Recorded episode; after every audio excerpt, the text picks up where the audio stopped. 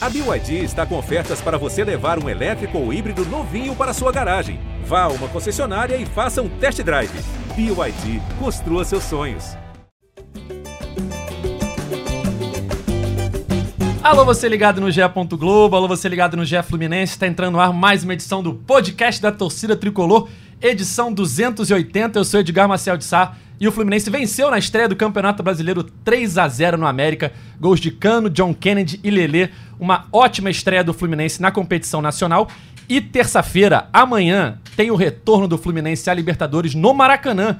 A primeira partida do Fluminense no Maracanã nesta edição da Libertadores, Fluminense e The Strongest. Então, temos muito a falar sobre a vitória no Campeonato Brasileiro e sobre essa partida importantíssima pelo grupo D da Libertadores. Antes de anunciar os nossos convidados, os nossos participantes do dia, eu queria convidar você para participar da nossa Liga do Cartola, a Liga GE Fluminense. Você que entra lá no Cartola, procura por GE Fluminense, eu sou o presidente da liga, é só olhar lá o meu nome, lá Edgar Marcel de Sá. Entra e você concorre a uma participação aqui no nosso podcast. Quem ganhar o mês, todo campeão de mês da nossa Liga GE Fluminense vai ser convidado para participar do nosso podcast. Temos mais de 200 participantes já. Eu vou deixar a liga aberta até o próximo final de semana, até o início da segunda rodada. Então corre lá, não perde tempo. Normalmente a gente tem em média de 400 participantes por ano. Tô esperando você entrar, participar da nossa liga e ganhar o mês, porque aí você participa aqui do nosso podcast. Vambora! Ele, o comentarista preferido da torcida tricolor, Cauê Rademacher. Salve Edgar, salve galera tricolor comentar essa vitória, vitória Fluminense, que foi, foi uma baita vitória, né? Com V maiúsculo. E dizer, quem não viu a máquina tricolor jogar, pode desfrutar o Fluminense de Diniz, Edgar. Tá demais, que, né? Que série de atuações. Mas tem, tem até uma, uma coisa que eu queria falar sobre a máquina, para comparar com o Diniz, pra gente se aprofundar ao longo do programa. Naquele Quem era o craque daquele time, o principal jogador? Da máquina? Isso. Rivelino. Sim. E ele não batia pênalti, você sabia disso? Não. É, não era cobrador Só de pênalti. Só você aqui acompanhou a máquina, eu não era nascido. Apesar ainda. de ser o maior chutador da história do futebol brasileiro, o maior cobrador de falta da história do futebol brasileiro, um dos maiores craques da história, ele não batia pênalti. Então podemos repensar o Cano batendo pênalti também, né? Será um dos temas do nosso podcast. Com Continuando certeza. a nossa escalação, Gabriel Amaral, a voz da torcida tricolor. Tudo bem, amigo? Tudo bem, tudo bem. É, já estamos entre os dois jogos aí, né? Entre o jogo do, do América e o jogo do, do The Strongest. É, o Fluminense não perde fora de casa. Sei que eu falando esse dado aqui, alguém vai falar, mas está zicando. Mas, enfim, é, o Fluminense não perde fora de casa desde... Ou, fora de casa, lê-se fora do estado do Rio, né? Perdeu em Volta Redonda. Vamos lá, o dado tem que ser preciso desde outubro de 2022, quando perdeu em Minas Gerais para o Atlético Mineiro. Informação. De lá para cá, inclusive, inclusive, uma maioria absoluta de vitórias. Então, enfim, estou alegre, já que eu viajo para ver os jogos, estou cada vez mais alegre indo aos jogos. É isso, e agora temos um convidado especial. Você que acompanha o GE Fluminense, nossa página lá no ge.globo, viu uma notícia muito legal, uma matéria muito legal esse final de semana de um torcedor do Fluminense que viralizou nas redes sociais depois de fazer um comentário numa postagem sobre o Fluminense, contando a história dele, um torcedor que não é do Rio de Janeiro, morava no interior, mora na verdade, né, em Minas Gerais, cresceu no interior de Minas e foi ganhando essa paixão pelo Fluminense do pai dele. Tanto é que o pai dele colocou nele um nome de um ídolo tricolor, Samarone. E eu queria convidar agora para nossa live GE Fluminense o Samarone Barcelos, que estava lá no, na Arena Independência para ver Fluminense e América Mineiro, para levar o filho dele, o Miguel, para começar essa paixão pelo Fluminense, né, Samarone? Queria que você contasse pra gente como é que foi essa experiência e um pouquinho da sua história. Seja bem-vindo. Oi, gente. Muito obrigado pelo convite. E foi muito emocionante ver o Fluminense jogando tão bem, né? O segundo tempo foi ótimo, inclusive. E meu filho encantado, né? E muitos torcedores. Eu não sei se o Gabriel veio para cá para assistir, mas eu que vou em todos os jogos do Fluminense em Belo Horizonte, eu nunca vi tanto torcedor tricolor nas arquibancadas. Sentia muito medo. Então, assim, eu acho que a torcida está deixando o time realmente mais forte, porque foi um segundo tempo excelente. E minha família muito feliz, cara, de estar tá assistindo. Tenho certeza onde meu pai estiver, vai estar tá muito feliz também acompanhando esse Fluminense que eu nunca vi igual, tão forte, gente. Conta pra gente um pouquinho mais da sua história, Samarone. Como é que é, como é que foi essa paixão pelo Fluminense passada do seu pai para você e agora de você pro seu filho? Apesar da distância, né? É, é muito difícil para é, mim. É, eu nasci numa cidade muito pequena, né? Chama Dom Silvério. É uma cidade muito pequenininha. E é uma cidade de 5 mil habitantes. E só tinha eu e meu pai de tricolor lá, sabe? É, e, e, era difícil, porque só tinha cruzeirense atleticano.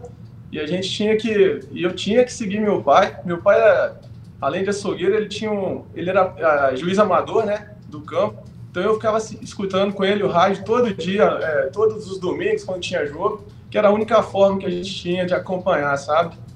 E, e continuei tricolor, nós passamos muitas dificuldades juntos lá, mas assim, foi muito, é, foi, é muito importante para mim, cara, é, o Fluminense hoje. E levar isso pro meu filho, eu acho que é uma satisfação ainda maior, né? Ver que o Miguel vai poder ser tricolor também e seguir aí essa herança do meu pai.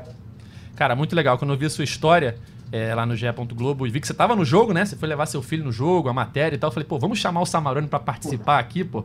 Pra ele, pra ele falar um pouquinho o que, que ele tá achando, né, desse Fluminense e tal. Porque é um, é um momento, como você falou, eu acho que é um momento muito legal de acompanhar o Fluminense, né? É, Claro que o Fluminense, num passado recente, aí teve um momento da Unimed ali de ganhar um brasileiro e tal. Mas agora é, é uma simbiose time-torcida, né? É, motivada pelo Diniz nesse momento, esse futebol que o time apresenta, os jogadores que o Fluminense tem com carisma, né? O Cano fazendo L, o Arias, o Ganso, agora o Marcelo, o André, que é a prata de Xerém ali, dominando o meio-campo. Eu acho que é, é um momento realmente assim muito legal para essa geração de tricolores é, acompanhar o Fluminense. Aquele momento que dá ansiedade, né? De você falar, pô, hoje tem jogo, caraca e tal. Não é. é quem acompanhou, assim, até momentos recentes pós-Unimed, não era tão legal, né? Tava ali numa fase muito ruim. E agora, é, é, eu vejo assim nessa Marone. Acho que você sente isso e, e, a torcida tricolor sente isso, né?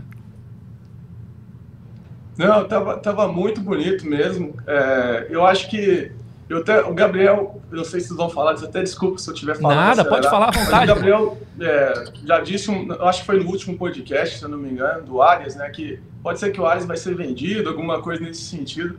E a minha preocupação é o Fluminense jogar sem o Arias, por exemplo, né? Nessa partida. O Arias não jogou. Mas o segundo tempo me deu uma confiança muito grande, porque o Fluminense joga sem o Arias, cara. E isso eu achei assim, fenomenal. O time jogou muito bem no segundo tempo. E eu acho que passou para mim, por exemplo, assim, uma confiança ainda maior. Que a equipe, inclusive os que estão ali na reserva, entram e são capazes, né? De resolver também. Ô Samarone, tá chegando muita pergunta aqui no chat. perguntando como você se sente sendo tão parecido com o Fernando Diniz. Alguém já tinha te dito isso? Parece o Fernando Diniz? O pessoal no chat está falando aqui. Ah, eu pareço Fernando Diniz, cara? Estão falando. Eu não sabia disso, mas eu, eu, tô, eu tô com menos barriga que ele. é, é, vamos começar a falar do jogo então. É uma vitória muito boa do Fluminense é, 3 a 0 na América Mineiro, né? O primeiro tempo não foi dos melhores, vamos ser sinceros. É, Fluminense errando muita jogada boba, assim, muito disperso, sem concentração. É, tirando aquela bola do Pirani no comecinho, que não pode perder aquele gol, né? É, depois disso, a gente viu um Fluminense assim que a gente não vai vendo há um bom tempo. É, o Cano, na entrada da área ali, não sei o que ele estava fazendo ali, talvez por, tar, por ter sido escalado junto com o John Kennedy, ele voltou mais que o John Kennedy, ele recua uma bola que quase sai um gol do América Mineiro, enfim, foram vários momentos de falta de concentração do Fluminense nessa partida no primeiro tempo. E aí no segundo tempo, o jogo muda com a entrada de Lelê, o Fluminense é, consegue ficar mais com a bola, consegue é, fazer valer a sua qualidade técnica e abre 3 a 0 até com certa facilidade no segundo tempo. Chega a perder um pênalti quando estava 0 a 0 a gente vai falar sobre isso, sobre a questão germancano batedor.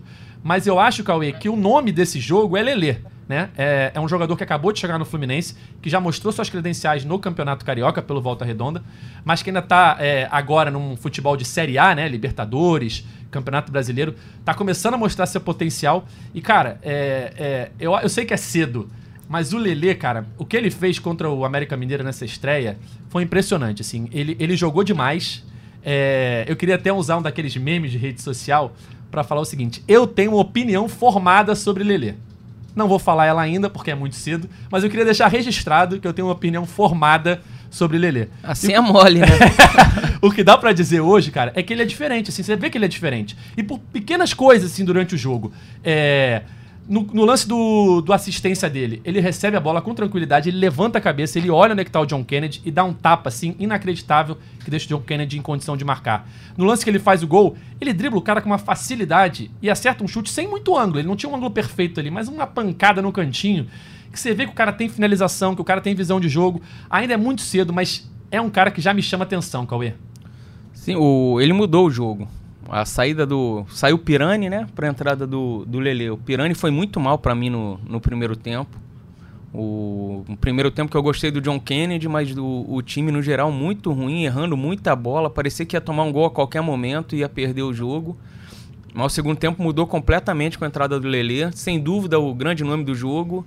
O John Kennedy seria o, o prêmio de jogador coadjuvante, porque também jogou muita bola o John Kennedy o jogo quase todo. E o Lele é um cara muito forte, né? Ele arrasta a bola, leva o time para frente, segura a bola lá na frente, é alto. É um jogador com características que o Fluminense não tinha. E o chute dele é sensacional. O chute forte, cruzado ali, é sensacional aquele chute dele. E a enfiada de bola dele pro John Kennedy também fazer o gol. Ele leva a bola para a direita, leva, leva, leva e dá um passe rasteiro perfeito pro John Kennedy. John Kennedy chuta bem também, que chega chutando de esquerda, chuta cruzado ali. Essa bola cruzada, eu que fui um grande atacante, sei que ela é mortal pro goleiro. O goleiro não pega de jeito nenhum, né, Edgar? Você que era goleiro nas peladas aqui. não era, não. Mas foi um, um, um, grande segundo tempo que mostra assim um, uma força ofensiva do Fluminense enorme. Você pega 3 a 1 no, no Sporting Cristal, 4 a 1 no Flamengo, 3 a 0 no Paysandu, 3 a 0 no América Mineiro. São 13 gols em quatro jogos, só dois gols sofridos. E joga a confiança da torcida lá. Joga o clima lá no alto, como, como diria Naldo Diria Naldo e Felipe Melo para esse jogo contra o The Strongest. É, o Samarone citou, o Gabriel estava no estádio, né? Mais uma vez, aí mostrando seu pé quente, acabando com essa história de que ele não, não ganha fora de casa. O é, que, que você viu lá, Gabriel, que te chamou a atenção? Porque foi um primeiro tempo muito ruim, como a gente já falava. É, o Diniz falou na coletiva depois, né, que aquela bola do Cano deve ter tirado um pouco da confiança dos jogadores e tal.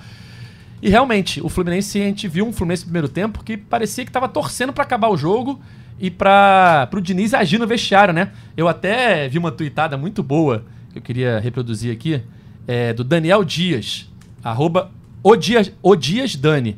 Ele falou o seguinte: no intervalo do jogo ele tuitou.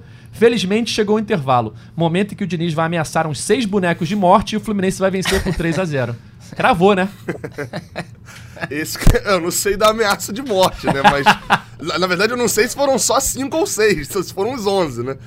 É, eu, eu até vou corrigir o negócio que falei na abertura. Eu falei Atlético Mineiro, o Fluminense perdeu, mas depois, logo depois o Fluminense perde pro Atlético Goianiense também. Mas é, é outubro ainda. Mas nem conta. Pro Atlético Goianiense nem conta em estatística, porque senão é. Vai ter é sempre é, esse não, mas, número aí. Mas o América também não contava com o Wagner Mancini. Olha só. Diniz quebrando paradigmas. O, o, o, a gente não percebeu que o Diniz ia quebrar tanto paradigma, mas já tava ali o tempo todo. O Diniz estreia no Campeonato Brasileiro fazendo o quê? Pontuando no Allianz Parque. Algo que nunca acontecia. E ele já apontou. E já me informaram de que esse ano vem a vitória. Sinal lá. Já tá programado já. Não sei se, é, se, é, se eu tô soltando uma exclusiva aqui, mas o Fluminense esse ano ganha finalmente no estádio do Palmeiras. Mas é, eu, eu, eu, eu, vi o primeiro tempo assim, eu, na hora, eu nem percebi um domínio tão grande assim do América Mineiro, não. Revendo um pouquinho depois e tal, com calma, eu falei, é, beleza, talvez o América de fato tenha sido superior, bem, bem superior. É, o, o Diniz, acho que a declaração que ele dá, eu não sei se aparece na coletiva, porque a coletiva foi meio complicada. A Flu TV, que normalmente é quem tem a coletiva ali completa, ali no YouTube disponível, deu um problema lá na hora da gravação. Alguém puxou uma tomada lá que não era para puxar. E aí eu não sei se captou todas as, as respostas, né? É, ele fala até no. O Diniz fala no final que eles sabiam que o Wagner Mancini ia jogar desse jeito é, ia pressionar ele, o Fluminense um doido. E eu até usei a expressão de que foi um jogo kamikaze do América. Que, é, é, é quem tava do estádio, o Samarone tava lá, né? É, é, eu não sei se tinha a mesma impressão que quem tava vendo da TV. Se olhava o Fluminense a bater um tiro de meta, os zagueiros do América estavam fazendo linha de impedimento no meio de campo, com a linha do meio de campo. E não era assim, ah não, tinha ali ah, uma linha de quatro. Não, não. Tava todo mundo pressionando sair de bola do Fluminense e no mano a mano, dois contra dois. Tava o John Kennedy contra o, o outro zagueiro lá, o Éder, e às vezes invertia, vinha o Maidana e o Cano marcado pelo Maidana. Assim, era um tiro de meta que o Fábio batesse. Isso aconteceu umas três ou quatro vezes. Bateu no John Kennedy. John Kennedy domina. Se alguém vem em velocidade para ele fazer a parede ali e, e já viu um lançamento direto, o Fluminense estava cara a cara do meio de campo. E quase aconteceu, né, com o Gabriel Pirani lá com um minuto. Então, assim, foi um jogo do Wagner Mancini que ele falou, cara, vou apostar aqui, ó, pegar as minhas 10 fichas e vou apostar todas elas em vou tirar a saída de bola do Fluminense. E, e, e, e eu vou fazer um gol. Se eu não fizer um gol, eu vou tomar. Aí o que aconteceu? Nenhum nem outro. Porque ele nem conseguiu fazer um gol, porque isso cansa pra cacete. Passou dos 20 minutos, o América não tinha, não teve mais chances, assim. Porque isso começa a cansar muito. Foi ter uma chance aos 45, acho, do primeiro tempo, que é no erro lá do Alexander com o Vitor Mendes. E o Fluminense também não conseguiu encaixar. É... Eu até tava, tava tendo um debate sobre, sobre uh, o Germancano, né? Ah, o Germancano, eu, eu até lancei um vídeo lá no canal sobre isso. O, o, problema, entre aspas, né, do Fluminense de todos os gols virem de Germancano.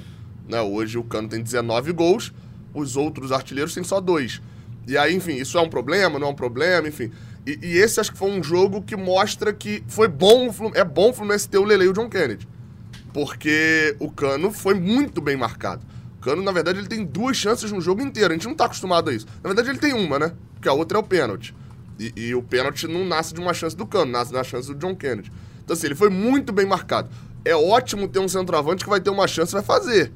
Tem 19 gols na temporada, ele tem mérito. Isso não é um problema, é algo bom mas mostra como o elenco do Fluminense se reforçou muito com o John Kennedy e Lelê para mudar o jogo no segundo e tempo. E fez o gol com rara frieza, né? Ele tinha acabado de perder o pênalti, entra cara a cara, podia encher o pé, ele dribla o goleiro e. Eu, eu tenho a impressão que foi o primeiro gol de cano pelo Fluminense driblando o goleiro. Alguém lembra Porque de outro? Todos, todos os outros ele decidiu chutar, né? ele não fingiu que ia chutar, ele chutou. Então... Ele nunca tinha driblado o goleiro. Até nas vezes que ele saiu na cara do gol, ele tocou. Ele tocou, né, de primeira, mas, finalizou e tal. Mas eu tive uma impressão, não sei se vocês tiveram também, é, de que o Cavicchioli, ele, assim, não vou dizer que ele falha, né? Mas que ele. O Cano acho que nem finge que vai chutar. Não, dá uma o finta. O Cavicchioli já vai antes. Ele dá uma ameaçada com a direita e, e joga pro lado. Aí aquilo deixa o goleiro no, no chão. Samaroni. É, eu, vou, eu vou até abrir os melhores momentos aqui, Você... porque eu confesso que eu não vi, não vi os melhores momentos depois direito, só vi no estádio, né? Você que estava no estádio, assim como o Gabriel Amaral, qual foi a sua impressão do primeiro tempo? É, o Fluminense não, não conseguiu mostrar seu futebol nos primeiros 45 minutos, né? Como é que foi a sua impressão ali e no vestiário, no intervalo, o que você estava achando do jogo?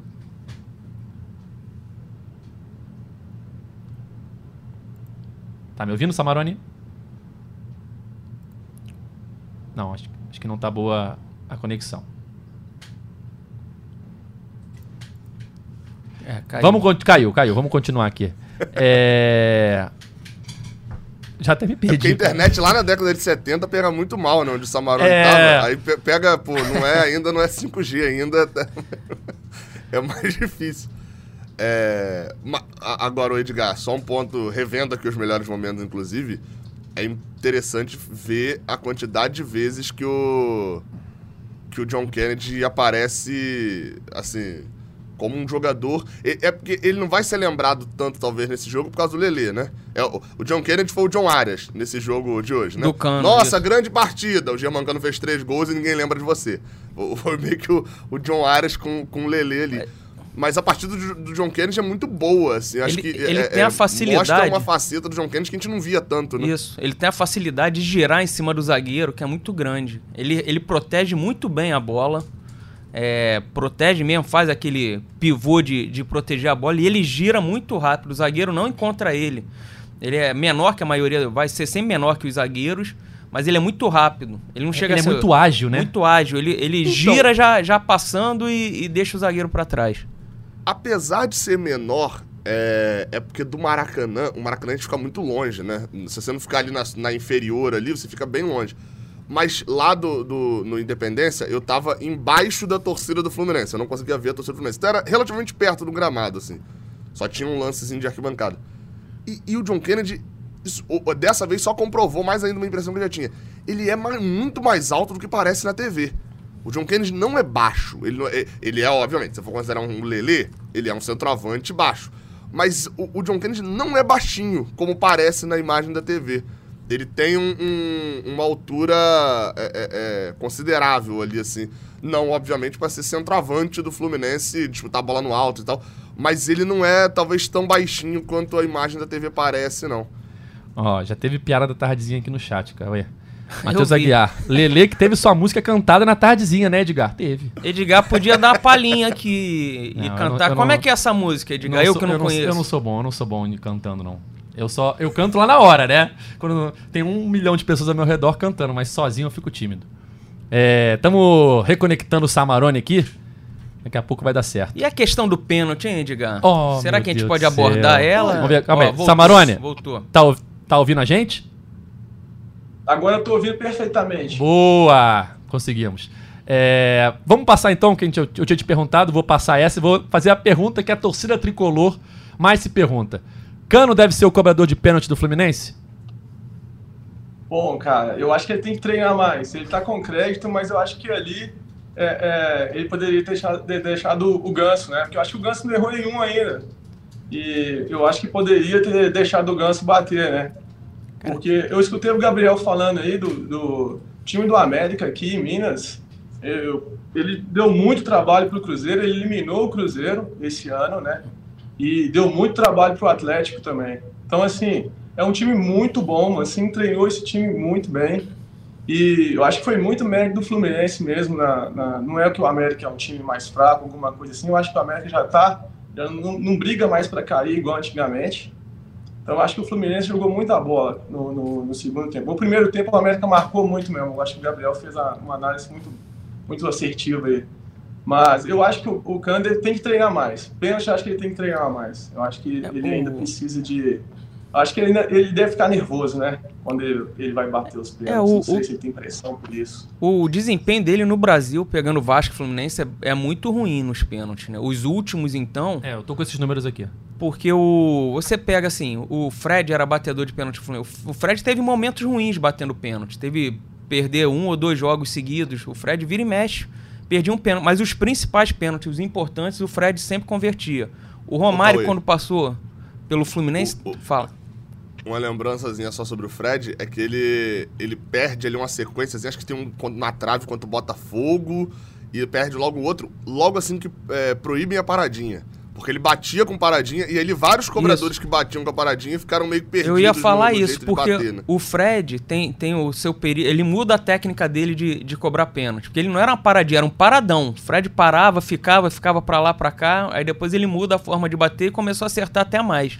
Ó, no Brasil, o Cano bateu 15 pênaltis e fez 8 gols.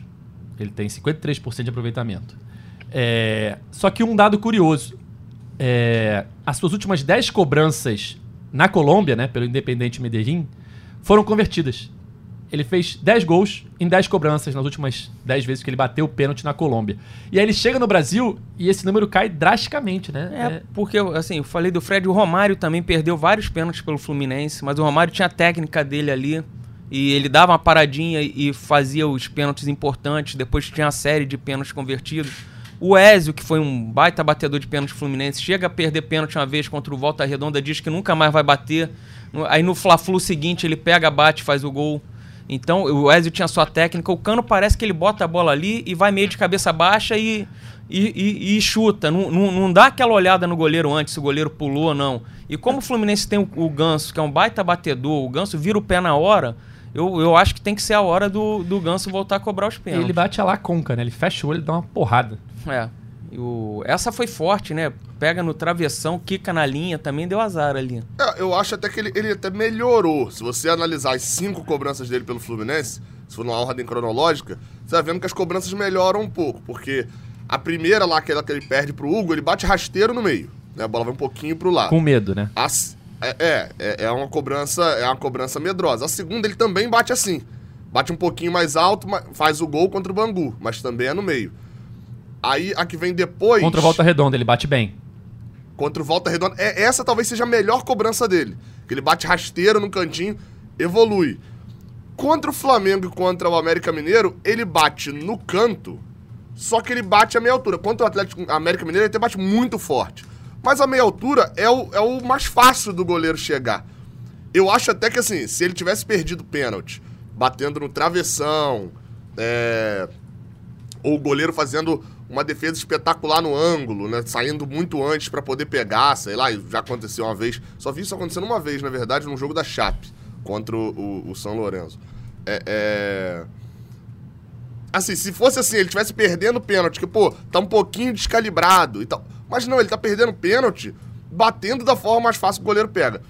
Pelo que eu entendi do que o Diniz falou, e o Diniz foi bem sóbrio na coletiva sobre isso, ele diz que é, a princípio, eu, eu até achei que, falei, cara, não vai nem perguntar sobre o cano de novo, porque ele vai dar a mesma resposta de sempre, vai falar que tem três cobradores e tal. Só que ele falou um detalhe dessa vez que eu achei interessante. O Diniz não manda ninguém bater pênalti. Ele falou, olha, a minha definição, resumindo aqui, né, parafraseando, o que ele diz é, são três cobradores que tem no time. Ganso, John Arias e Germancano. São os três que batem pênalti. Eles que se decidiram no campo quem ia bater. Aí ele, ele também que fala assim, dá uma cutucada, né? Ou seja, não foi que bateu alguém que eu não quero, que, porque igual aconteceu no caso com a Legari, que eles se decidiram no campo e foram para escolha que não era minha. Ele falou, não, a minha escolha é, são os três, o Germancano é o cara que mais está treinando pênalti, e, e, e, eles se decidiram no campo. E eu olhando de lá, e na hora agora, depois do Calegari, né, todo pênalti que tem, já é padrão. Você marcou o pênalti, você já fica olhando pro campo e pro Diniz, pro campo e pro Diniz. O Diniz nem esboçou reação ele confirma o pênalti, o cano vai andando, pega a bola e vai bater. É, um, eu acho que assim. Qualquer momento desse, vai fazer falta esses pênaltis perdidos aí do cano. Até agora. Não fez falta, nenhum, mas. Foi, nenhum deles fez falta. Foi o que eu tuitei. Até botei isso. Ele, ele bateu cinco pênaltis pelo Fluminense, ele faz dois gols, né? Bangu e Volta Redonda, ele perde três. Dois contra o Flamengo, um contra o América Mineiro. Ano passado, na final do Carioca, não fez falta, o Fluminense foi campeão. Esse ano, na final do Carioca, não fez falta porque ele fez no rebote, né? O Fluminense foi campeão. E... A perda de pênalti fez falta. É porque ele faz o gol é, rebote, exatamente. o pênalti ali poderia ali ser o poderia grande... ser o principal hum. problema. Exato. E contra o América Mineiro é, não fez falta porque o Fluminense vence por 3 a 0 mas E ele é... faz um gol logo depois. E ele faz um gol logo depois. Mas é uma situação assim que, por mais que o Diniz deixe pro campo escolher, é, você tendo o Ganso em campo que. Eu não consigo entender porque o Ganso não bate. Essa é a minha maior dúvida. Ah, ah não, o Ganso não, não gosta de chutar. Eu tenho uma teoria. Calma, deixa eu só terminar. O Ganso não gosta de chutar, o Ganso chuta pouco e tal. Nesse jogo contra o América Mineiro, tem uma bola no primeiro tempo, que a bola sobra, ele dá uma pancada mas uma pancada, que a bola explode num zagueiro, que se não explodisse, era, acho, que era, acho que era gol. Porque... o Ezio Vaqueiro Oficial falou, tô aqui precisando, eu bato, hein, ali no chat. Batia bem. É... E o, rapidinho, o Igor Flupédia, o responsável pelo Flupédia, lembrou os dois pênaltis seguidos que o Fred perdeu. Fluminense 1x0 Cruzeiro e Ponte Preta 1x1 Fluminense em 2013. Dois jogos seguidos. Nesse 1x0 ele faz o gol também da vitória. Ele Isso. perde e faz o gol da vitória. Nesse 1x1. Isso, Fábio que defende. Foi o único pênalti, acho que o Fábio defendeu do, do Fred. O Ganso tem alergia a gol. A verdade é essa. Se o Ganso fizer, ele faz gol, ele chega em casa se coçando. Ele tem alergia a gol. É, é, o gol dele é assistência. Aí, aí onde eu fico pensando mesmo assim, tá. O Ganso bate bem, né? Mas não quer bater. Então, beleza. Tiramos aqui o nome do Ganso. O Cano quer bater, até quer bater, mas bate mal. Perdeu mais do que fez. Vamos tirar aqui o nome do, do cano. E aí, parece aquelas séries que tem aquele personagem que ninguém liga para ele e que tá bem assim. Quem vai bater o pênalti? Tá o John Arias assim, eu, eu, me escolhe, me escolhe. Aí fica assim, nossa, ninguém vai bater o pênalti, não temos ninguém. Porque o John Arias tá desesperado para fazer gol. John Arias tá jogando igual um louco. Tá, tudo bem que dessa vez ele não tava em campo, né? Verdade. Nesse, e o Diniz deu uma pista ali Mas eu o... acho que o John. As duas vezes que bateu, bateu muito bem, bateu no ângulo. Diniz falou que o Lima bate bem também, já, já é mais um nome aí para futuramente. É. E aqui o Anderson Bento fala: põe também. o Marcelo, ele não sente a pressão mesmo. E o Marcelo, sempre, sempre que eu vi o Marcelo cobrar em disputa de pênalti, o Marcelo fez em Copa do Mundo, pelo Real. É, dos que, dos que cobram ali do time. Acho que o Fluminense, nisso o Fluminense evoluiu muito pra esse ano, tá? É, no passado é, não tinha nenhum, só tinha o Ganso. Numa, é, é, não, era, era. Vamos lá, considerando quem já tava no elenco, né? Você tinha Ganso, John Arias e Cano. Dos três que batem ali, você tinha esse, esse já ano passado. Fluminense evoluiu com Lima esse ano. É, Marcelo e Guga também. Guga também é batedor. Guga sabe, bateu, sabe quem duas vezes. Sabe quem não batia pênalti também? Quem? O Samarone, jogador. Eu abri aqui, ó. Aliás, desse podcast aqui, só Cauê viu o Samarone jogar. o Samarone fez 47 gols pelo Fluminense, nenhum de pênalti e nenhum perdido também. Aqui, segundo o Flusão Info, Site Flusão Info, abri aqui pra deixar no gatilho, nenhum gol de pênalti do Samarone. Como é que foi, como é que foi o... Então, Samarone, como é que foi o Miguel lá no... Seu filho no, no estádio? Cara, como é que foi a reação dele? Miguel, Uma semana antes, né? Eu colocava, a, a- pegava uma playlist para poder ele ouvir o hino da torcida, né? Para ele poder já chegar lá cantando, né? E ele ficou muito empolgado, cara. E, e as músicas ele já conhecia todas, conhecia o, o Louco da Cabeça, cantou o hino. Nos gols foi muito emocionante porque ele vibrou, ele cantou também junto. É, no pênalti ele ficou triste, inclusive, quando o Cano errou, ele ficou muito chateado, perguntou se tinha sido gol, se não tinha. Mas foi, foi muito legal falar com meu filho, foi um sonho realizado, né? Meu pai, eu não consegui ir com ele, mas consegui ir com meu filho. É, é, é muito importante e foi muito bonito lá. Mas uma coisa que o Gabriel, o Gabriel disse aí, o Diniz, se eu não me engano, naquele jogo do Volta Redonda, ele, ele pediu pro Cano bater o pênalti, cara. Eu acho que ele fez o 14 Ele faz o sinal, lá, ele faz o sinal. E ele pediu para que o Cano batesse. E contra o Bangu também. O... Teve alguém que entrou, não sei se o Giovani ou o Pirani, um dos dois pega a bola e o Diniz manda tirar a bola dele pro Acho que Cano foi bater. o Giovani. Que foi, foi o primeiro pênalti primeiro pós pênalti. Isso, isso. E Não, e o primeiro é que o Cano volta a bater pênalti, foi aquele ali. É, então às vezes ele, ele faz um sinal sim. É, aparentemente nesse Sim. jogo agora ele Eu acho não que ele fez no início, né? Agora, meio que assim, o, o Cano, vamos lá, o Cano tinha perdido no Fla-Flu e fez no rebote. E tinha feito contra Bangu e Volta Redonda. Eu falei, cara, eu não acho um absurdo o, o, o Germancano bater o pênalti, assim. A, a partir de agora, eu acho que começa a ser um erro. É, mais num jogo, então, eu eu não acho um absurdo total, não. Mas é, o Diniz acho que não pediu dessa vez porque meio que, tipo assim, deixa ele se decidir tá o Ganso e o Cano. Acho que já tem um fato. O Ganso não vai bater mais. Ele não quer bater mais. Porque se ele não, não pegou a bola pra bater até agora, e o Diniz sempre faz questão de falar também. É o Ganso, John Arias e Cano. Nessa, Nessa, ordem. ordem. Verdade. Eu- Dessa, ou seja, dessa vez não tinha John Arias em campo. Eu, eu acho que o Diniz precisa rever isso, assim. é- é, porque se o Ganso não quer bater, chegar pro Ganso e falar, Ganso, você quer bater? Vou fazer o seguinte, olha só, você é meio que um órgão aqui da parada. A hora que você quiser bater, você tem a minha autoridade dentro do campo pra, pra poder pegar a bola, conversar com a pessoa e falar, ó, eu vou bater. E beleza, tá liberado. Você aqui tem a carta coringa, você pode bater. Você não é mais o cobrador, mas a hora que você quiser bater, você bate. E o cobrador agora vai ser o John Arias. E ponto. Ah, o Lima também cobra bem. Então bota o Lima pra bater. Concordo. O Fluminense- Porque o John Arias não tava em campo, mas o Lima tava. O Guga tava. O Marcelo não tava, mas o Ganso tava. O Fluminense tem cinco, seis cobradores. Beleza. Problema dos goleiros. Tão ferrado pra estudar cobrador do Fluminense. Porque tem esse detalhe também, né? É aquela dor de cabeça boa que todo treinador gostaria de ter, né? O- o- Eu, eu não, lembro eu não sei se entre- vocês perceberam, mas eu senti o Cano muito cansado no sábado. Assim, bem esgotado fisicamente. Assim, pelo menos a impressão que eu tinha dele lá no campo, que ele estava bem cansado, ele errou muitos passes também. a eu informação. que Ele não costuma errar. Não sei se vocês perceberam isso também, mas eu senti o Cano bem cansado em campo. É a apuração nossa aqui dos setoristas era que o, o Cano estava cotado para ser poupado nesse jogo também, mas ele pediu pra pra jogar e aí jogou. É, ele é fominha, né? Ele não quer ficar fora de nenhum jogo. E ano passado ele jogou 70 jogos. Só É, ficou pois é. fora de um. É, só ficou fora de um que era Não, time só ficou fora totalmente de um. reserva. né? Poupou todo mundo. É. Isso. Poupou- é. Nem viajaram pra, pra Saquarema, né? Mas, mas realmente, ele é, ele é um jogador que tá sempre em campo, né? Quer estar sempre em campo. Mas eu concordo com o Gabriel, assim, pra mim hoje o Arias tem que ser o cobrador oficial do Fluminense. É, a partir do momento que o Ganso não quer bater, que eu acho que isso já ficou claro, eu acho que o Arias tem que ser o cobrador oficial. É, claro que é importante pro Cano ganhar, ganhar confiança, né? Hum, Vai que o Fluminense precisa dele numa, numa disputa de pênalti, mas num- em momentos de jogo em que o gol é essencial, dependendo do placar, eu acho que tem que botar o Arias. Se tiver 2, 3 a 0, aí beleza, bota o cano aí, vai lutar pela artilharia em todas as competições que ele disputar. Mas no momento em que o gol for essencial, como era naquele momento do Fla-Flu, como era contra o América Mineiro, eu acho que tem que ser o, o Arias o cobrador. É, o Samarone falou aí que o filho dele estava treinando as músicas, e quando eu não cantei a música aqui do Lelê, tivemos críticas nas, no chat aqui, né? O Henrique Azevedo falou: a gente vai ficar sem saber qual é a música. Então eu vou ter que cantar, Cauê. É a dúvida dele é, É, é aquela assim, ó. é, Caraca, deu branco agora. Ele não Lelê, sabe. Caraca, deu branco.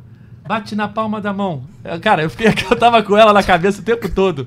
E agora eu esqueci. Sério, bizarro. Que cena, hein? Ridículo. Aproveitar enquanto você lembra, Samarone, posso te fazer uma pergunta aqui? O Felipe Claro. Biancardi pediu pra eu te fazer uma pergunta. Lembrei. Lê, lê, lê, lê, lê. Lê, lê, lê, lê, lê. Era, É, era melhor ter esquecido, né? Você, Samarone, você é a favor do escanteio, Ai, ai. do escanteio curto ou do escanteio na área? Ah, os cantei na área. Ah, sempre tem que puxar ponto. saco do Cauê. É, Ponto, é ponto maior, pra né? mim, grande Samarone. Claro, claro. Ainda mais com, com, com o Nino cabeceando tão bem que ele tem cabeceado aí, eu acho que na área é muito melhor, né, cara? Eu concordo, 100%. A gente tá junto nessa batalha aqui e estamos goleando eles esse ano. É 10 gols contra nenhum deles no, no Ah, escanteio. Pois é, pois é. Cara, é. é- Faltou o Matheus Alessandro o Everaldo. É, Matheus O- o- Alessandro é, ou Everaldo? Essa também. Matheus Alessandro ou Everaldo, Samarone? Quem você preferiu aí? Cara, eu, eu vou te falar que eu peguei muita, muita raiva do Everaldo quando ele saiu, né? Ah, Eu ô, naquela época, cara. Samarone é meu Eu fechamento, pô. Pô, ele ciscava pra caramba. O Fluminense tava lá mais ou menos, né?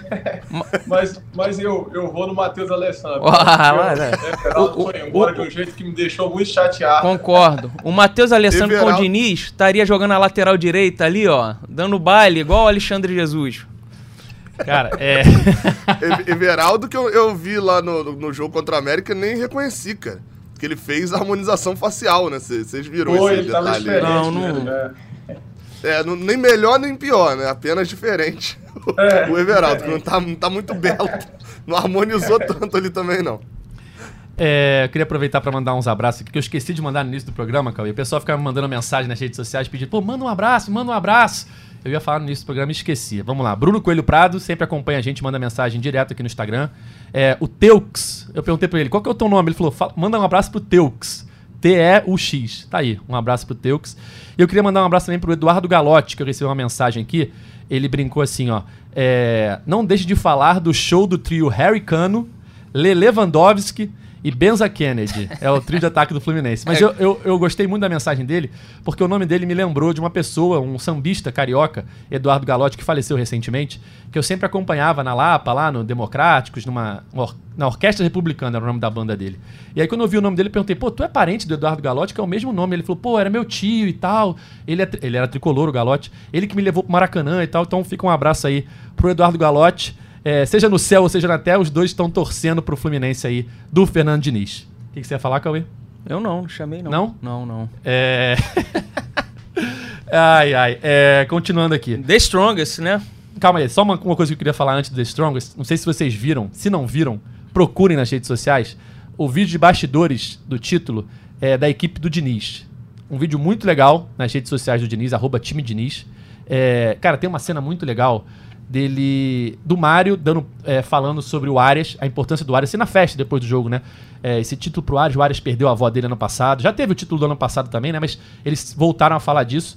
É, como, e mostra como é uma família, né? O Arias começa a chorar na hora, vem o cano, dá um beijo na cabeça dele, e aí mostra a imagem do Diniz abraçando o Arias no gramado, logo depois do título, e mostra o que ele falou pro Arias, falando: sua avó no céu deve estar muito orgulhosa de você e tal.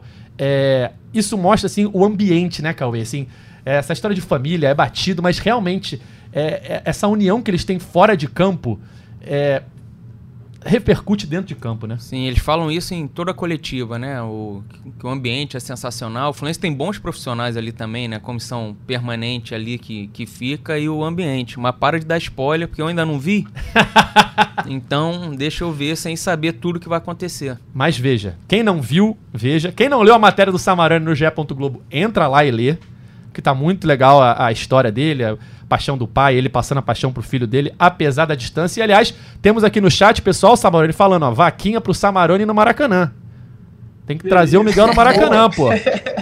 Tu, tu já foi Não, no Maracanã? eu- esse, ano, esse ano eu passei as férias aí no Rio. E, e- só que eu cheguei em janeiro, um- uma semana antes de começar o Campeonato Carioca, porque eu ia levar meu filho, né, para poder ver o, o, o- primeiro jogo, mas aí não, não teve jeito. Mas eu vou tentar, me esforçar esse ano para pelo menos assistir um jogo do Campeonato Brasileiro ou, a final da Libertadores, porque eu tô, tô sentindo esse time, igual vocês falaram, é um time muito unido, que é uma coisa que eu nunca vi do- dos Fluminenses que eu já acompanhei. Eu nunca vi um time tão unido, nem em 2012, 2010, eu vi uma união e uma amizade tão grande mesmo no time. Eu acho que isso está fazendo o time jogar muito, ajuda a jogar muito, né? E a torcida comprou, né? Que é muito bonito também. Você nunca foi no Maracanã, Samuel? Já foi alguma vez? Não, não, nunca fui ao Maracanã, nunca fui ao Maracanã. Pô, então tem que ir, pô. Agora, nesse momento, Tem- então. tem.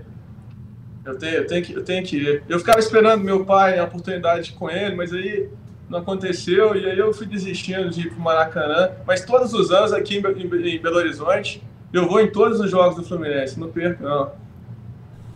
E agora que o Cruzeiro voltou, ainda é melhor ainda, né? Que são três É, jogos agora são em três BH. jogos, justamente, Ó, justamente. é, lembrei a música, tá? Posso cantar agora, Cauê? Pode. Eu fui criticado no chat de novo. Tá pegando a rota do fim, a contramão do amor, desconfiança é tão ruim, foi assim que tanto sonho se acabou.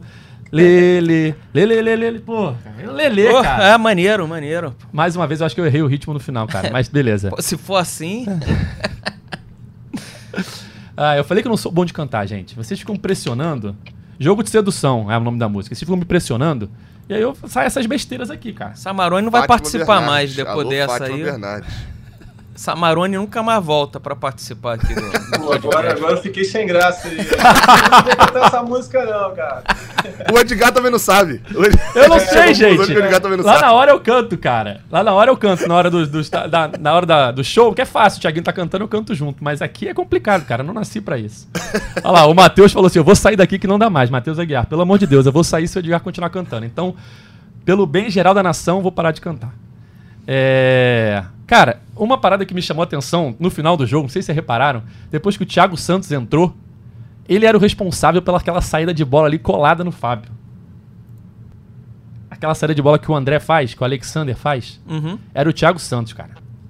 Eu não sei se é a melhor pessoa pra fazer isso, porque aquela, aquela saída de bola tem que ter muita qualidade. Tem. E, mas assim, abre muito jogador pra receber, né?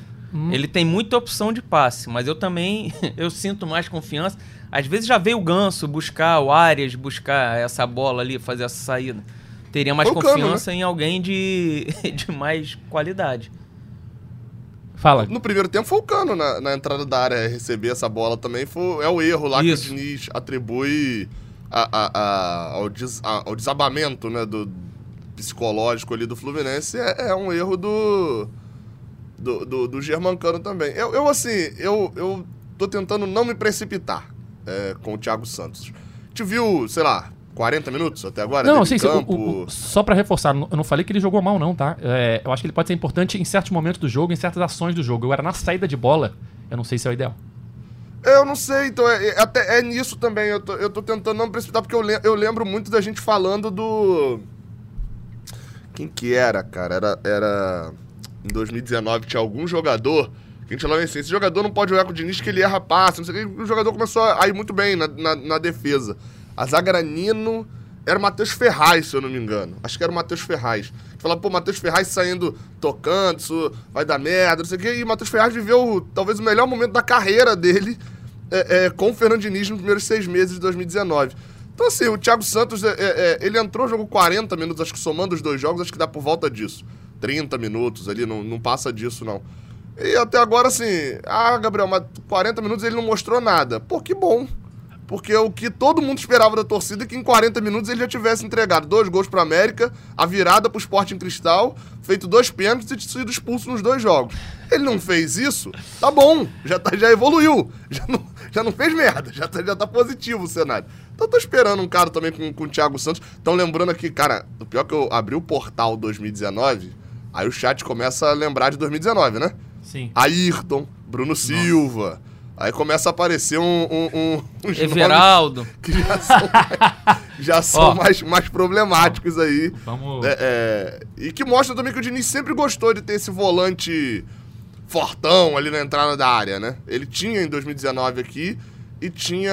Mas 2019 Esse ano ele fica muito tempo com o Alan, o Alan, né? Muito tempo ali era Alan, Então, Danielzinho, não- Ganso. Não foi tanto tempo assim, né?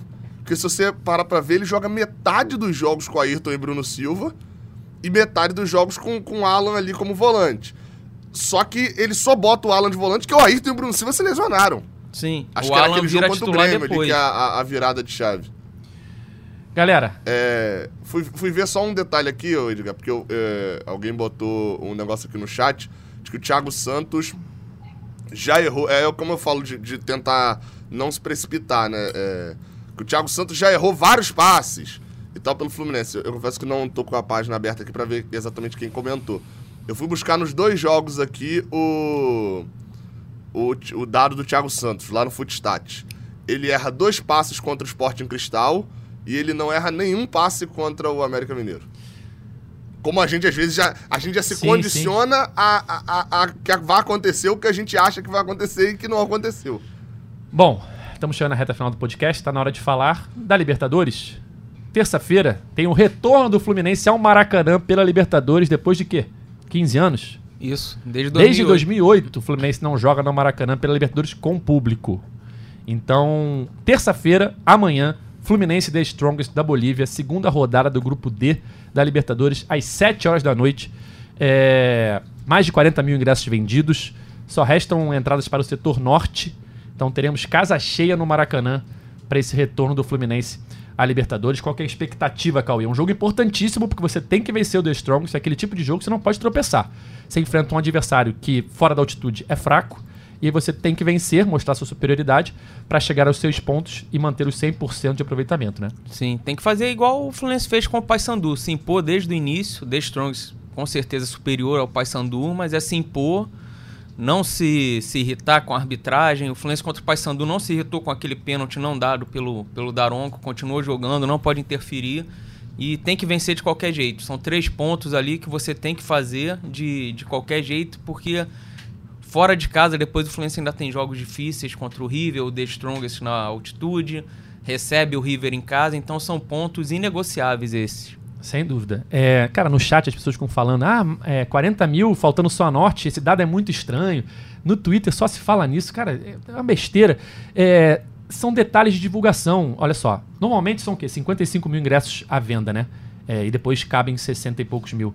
É, desses 55 mil, cara, tem que ver aí, tem a questão do ingresso de visitante, que não foi, não é divulgado, provavelmente já tem ali é, É, porque o mais um setor, pedaço. aquele pedação da norte ali, você perde, o- Perde. um pedaço. Cara, o, o Flamengo fez certo contra o Del Valle, que Botaram botou o Del Valle camarote. num camarote ali, não vinha quase ninguém É. e botou no camarote. Só que o Strongest vem, né? Vem. O Strongest.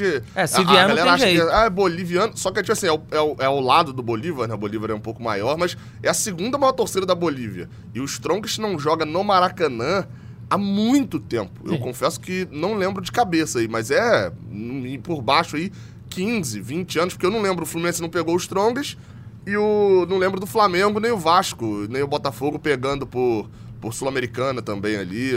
Então, assim, é, é a oportunidade que os caras têm de ir pro. É, é a nossa oportunidade de tricolor de ir pro Monumental de Nunes, né? É, é a oportunidade deles de vir pro Maracanã. né? Perfeito. Tem ainda, o- ainda tem gratuidade, tem cativa, tem Sim. camarote. O Thiago Rodrigues está aqui perguntando: tem gratuidade ainda? Ó, Thiago, eu retirei sábado à tarde para os meus filhos, duas gratuidades ainda tinha. Não sei se já acabou, porque é um número reduzido ali de gratuidade. É, então, essa questão de ah, quantos ingressos venderam é, o Flamengo, bota mais à venda, gente. Vai estar cheia, vai ter casa cheia. É, acredito eu que os ingressos vão esgotar, né? Falta só a questão do norte, vai ter o pessoal que vai comprar em cima Eu da hora. acabei de comprar um ingresso, inclusive. Então. Tá na Norte Superior, tá, tá, tá. Assim, deve faltar. Não faltam mais de, de, de 8, 7 mil ingressos. À Deve venda. tá E vai ter o pessoal que aí. compra na hora, que faz na fila ali e tal. Mas na enfim. hora, te- tiveram alguns anos que a Comebol não liberava a venda na hora. né? Verdade. Era até o dia do jogo, mas não, na hora no Maracanã não Ó. podia abrir. Seu irmão, Ah lá. Cauê? Yuri Rademacher, eu retirei, eu retirei gratuidade hoje de manhã para o setor norte. Então, ou seja, ainda tem gratuidade. Pelo menos hoje de manhã ainda tinha, né? Já estamos aqui É agora porque a gratuidade é tarde. pro setor sul ou norte, mas É. você tem que tirar pro que você vai pro Exato. seu filho junto, né? Exato. É, Samarone, qual que é a sua expectativa para esse jogo? Vai acompanhar como? Cara, eu acho que o Fluminense vai jogar muito bem. E, e é uma partida, eu acho que é muito importante, porque o The Strong também venceu, né? Então são os dois times que venceram. Se o Fluminense ganha, eu acho que vai abrir aí seis pontos aí pro, pro Rio. O Rio vai jogar também, não sei se vai jogar fora, vai jogar em casa. Em casa, acho. Acho que é em casa. É em casa. Então, assim, eu acho que essa vitória é importante para deixar o The Strong lá com três. E quem ganhar, se o River ganha, fica com três. E o Fluminense lá com, com seis pontos para já garantir logo, né? Para não precisar de depender lá da altitude para ganhar lá. Então, eu acho que é uma partida que o Fluminense tem que jogar muito para poder já ganhar logo. E não- se não tiver pênalti, se tiver pênalti, não deixar o cano bater, né? Agora é, é importante, cara. Ó, a gente tá gravando aqui ao vivo também, 11h57 de segunda-feira. O Thiago Limo, Noel, setorista de Fluminense, informa aqui a última parcial, 46 mil ingressos vendidos. É, então falta alguns ali pra norte, vai dar ali 50 e poucos, que é o que tem à venda. É, a E, venda e a galera às vezes até se confunde, falando assim, mas o Flamengo botou 70 mil. O Flamengo botou 70 mil num jogo onde não tinha, tinha zero torcida adversária na arquibancada.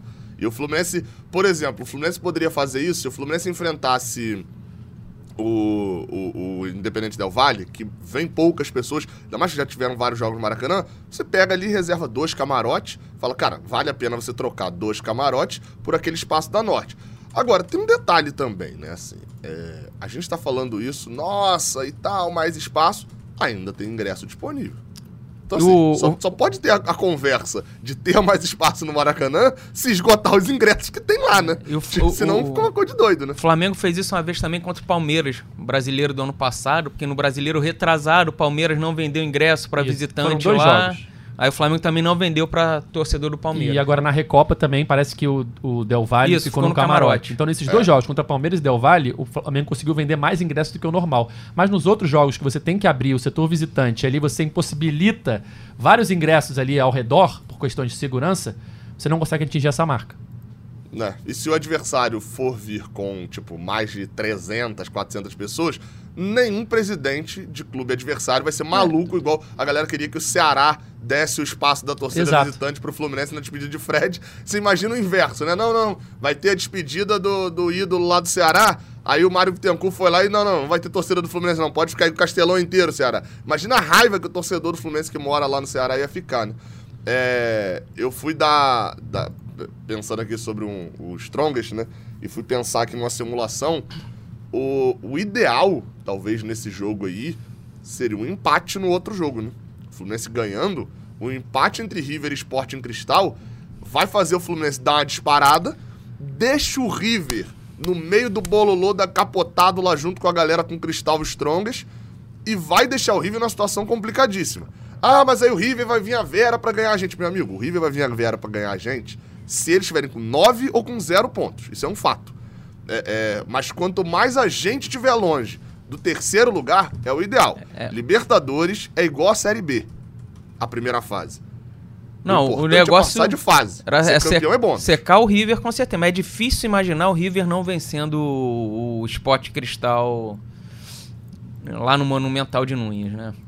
É, eu não achei o Sporting Cristal ruim, né? O problema é que o River é bom, né? o problema talvez não esteja no Sporting Cristal, esteja no É. River, né? Só pra lembrar É, que é o, o histórico do The Strongest fora de casa pela Libertadores, pediram aqui no chat, o Giovanni Roger, é, eles têm 89 jogos fora de casa com 6 vitórias, 14 empates e 69 derrotas. Copeiro, né? Então, é. Longe da altitude complica. Então é aquele tipo de jogo que o Fluminense precisa ganhar, não pode pensar em outro resultado. É vencer ou vencer, Cauê, como diria o lema de, de E o- Francisco Horta. O Ah. The Strongest chegou sábado no, no Rio de Janeiro, né? Já o treinador deu entrevista hoje já e é o assim o, o ponto forte do time. Eu vi só um pouco do jogo contra o River, Hum. mas os jornalistas bolivianos quando a gente ouviu para fazer matéria sobre The Strongest, todos falando do goleiro deles.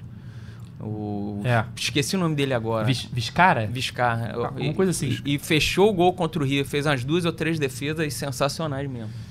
Bom, O, o- os ah, eu vi até a matéria do GE, né? A galera, a, a manchete até ficou algo meio que pra se aclimatar, né? Uma, uma brincadeira ali com o inverso, né? Vão se Isso. desaclimatar da altitude e tal. Aí eu vi alguém respondendo, mas assim. Altitude que nada, os malucos estão na praia. Aí botando os stories lá dos jogadores do- dos Strongs, tudo tirando foto na praia. Estão passeando pela- o- pelas praias do o- Rio Antes de encerrar, o Noel mandou outra mensagem aqui. Falou, ó, ninguém vai falar do fantasma exorcizado do Mancini? Bem lembrado. Nossa, muito bem lembrado. E fechamos o, o que se abriu com Odair Hellman se fecha com Fernando Diniz, né? O Fluminense ganhou de uma vez só, né? Mancini. Do América Mineiro, do Mancini e do Wellington Paulista. Foi até uma tuitada aqui do Abad, o fiscal, nas redes sociais. Um grande perfil de humor. Esse é, o, esse é o melhor, esse é sensacional. É, enfim, realmente foi um fantasma exorcizado. O Fluminense, no primeiro tempo, parecia que mais uma vez ia sucumbir a- ao estilo de jogo do Mancini, né? Que ano passado conseguiu vencer o Fluminense do Diniz, marcando homem a homem a saída de bola. No primeiro tempo fez isso de novo, fez no segundo tempo também, mas aí não contava com o fator Lelê. O cara que decidiu o jogo. Eu tava pensando aqui agora o porquê que eu esqueci a música, Cauê. Sabe por quê? Tem tanta música com Lelê né? Foi até a- o anúncio do Fluminense que eu fico com as melodias na cabeça e tava confundindo. Tava vindo outra melodia, tem do Belo, tem do ah, Asa de Águia, tem de várias músicas. Edgar tá doido pra cantar de Agora, novo. né? eu- Edgar gostou do, do, Eu, do eu, eu, agora eu lembrei, é a hora da música do Exalta Samba que o Tiaguinho canta. É. Lê, lê, lê, lê, lê, lê, lê, lê, lê, lê, lê, lê, lê. Agora sim, eu lembrei. Antes de terminar o podcast, a tempo. Ele adorou essa história de cantar. tá? Lembrei. Vai, vai sair cantando aqui pela Pra alegria do Matheus Aguiar aqui no chat, já tá me criticando. Bom, galera, é isso. Fim de mais um podcast. Queria agradecer muito a participação do Samarone, nosso convidado especial, direto de Minas.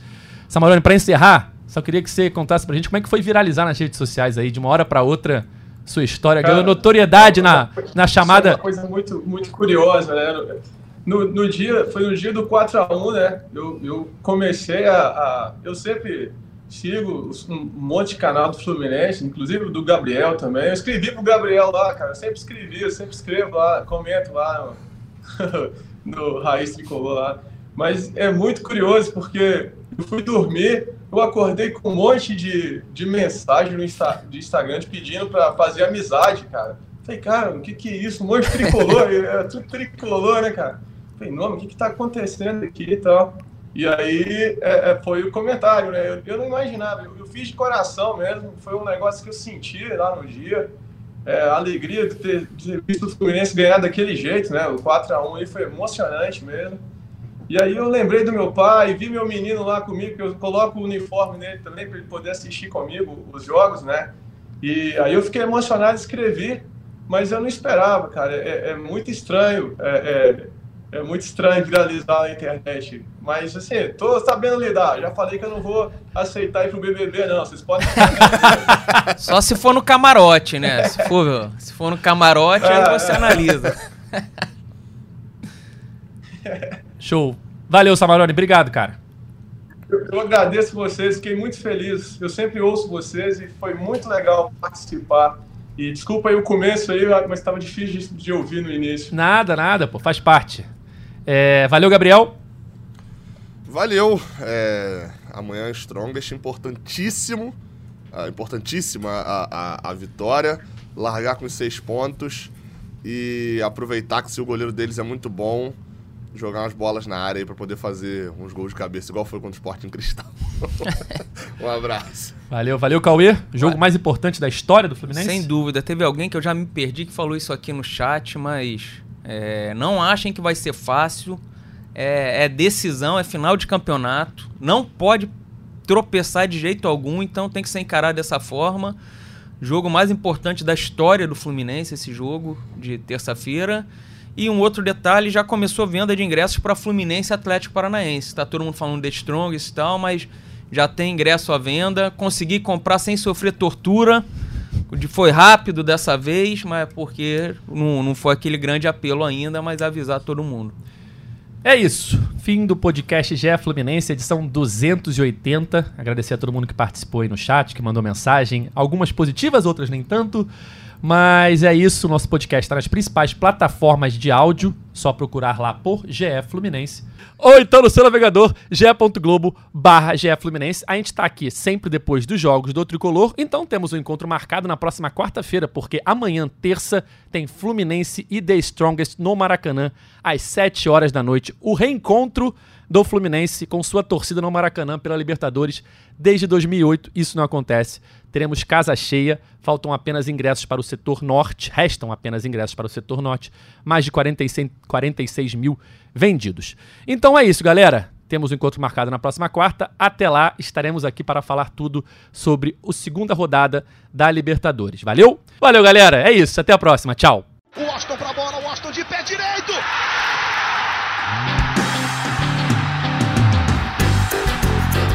Sabe de quem?